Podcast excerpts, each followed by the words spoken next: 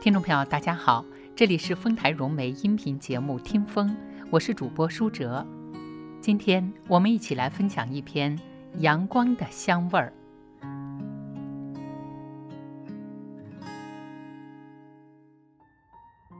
我遇见一位年轻的农夫，在南方一个充满阳光的小镇。那时是春未了，一期稻作刚刚收成。春日阳光的金线如雨倾盆地泼在温暖的土地上，牵牛花在篱笆上缠绵盛开，苦楝树上鸟雀追逐，竹林里的笋子正纷纷胀破土地。细心地想着植物突破土地，在阳光下成长的声音，真是人间里非常幸福的感觉。农夫和我坐在稻城旁边，稻子已经铺平，张开在场上。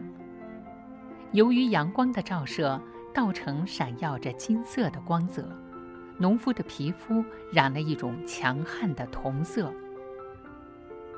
我在农夫家做客，刚刚是我们一起把鼓包的稻子倒出来，用篱笆推平的，也不是推平，是推成小小山脉一般。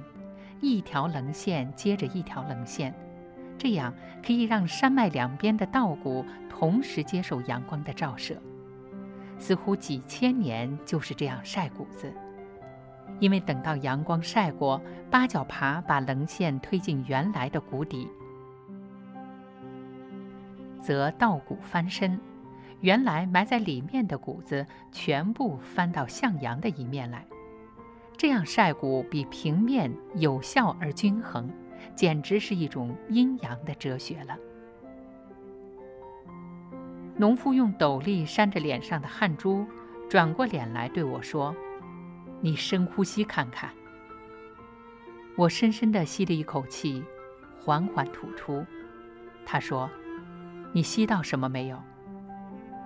我吸到的是稻子的气味儿，有一点香。我说。他开颜地笑了，说：“这不是稻子的气味儿，是阳光的香味儿。阳光的香味儿。”我不解地望着他。那年轻的农夫领着我走到稻城中间，伸手抓起一把向阳一面的谷子，叫我用力地嗅。那时稻子成熟的香气整个扑进我胸腔。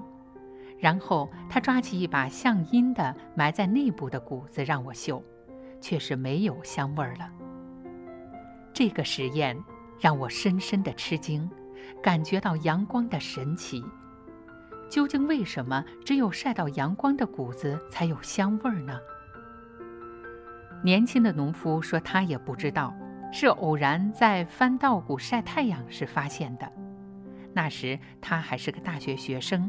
暑假偶尔帮忙农作，想象着都市里多彩多姿的生活。自从晒谷时发现了阳光的香味儿，竟使他下决心要留在家乡。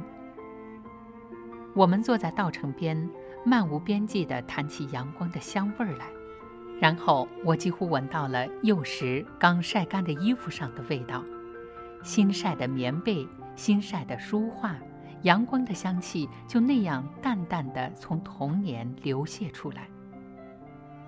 自从有了烘干机，那种衣香就消失在记忆里，从未想过，竟是阳光的关系。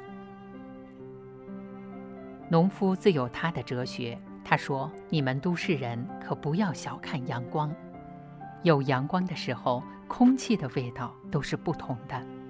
就说花香好了。”你有没有分辨过阳光下的花与屋里的花香气不同呢？我说，那夜来香和昙花的香又作何解呢？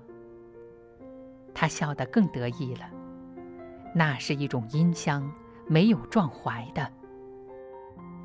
我便那样坐在稻城边，一再的深呼吸，希望能细细品味阳光的香气。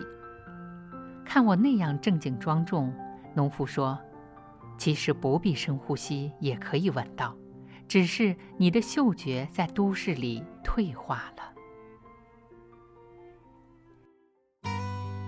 您刚才收听的是丰台融媒音频节目《听风》，我是舒哲。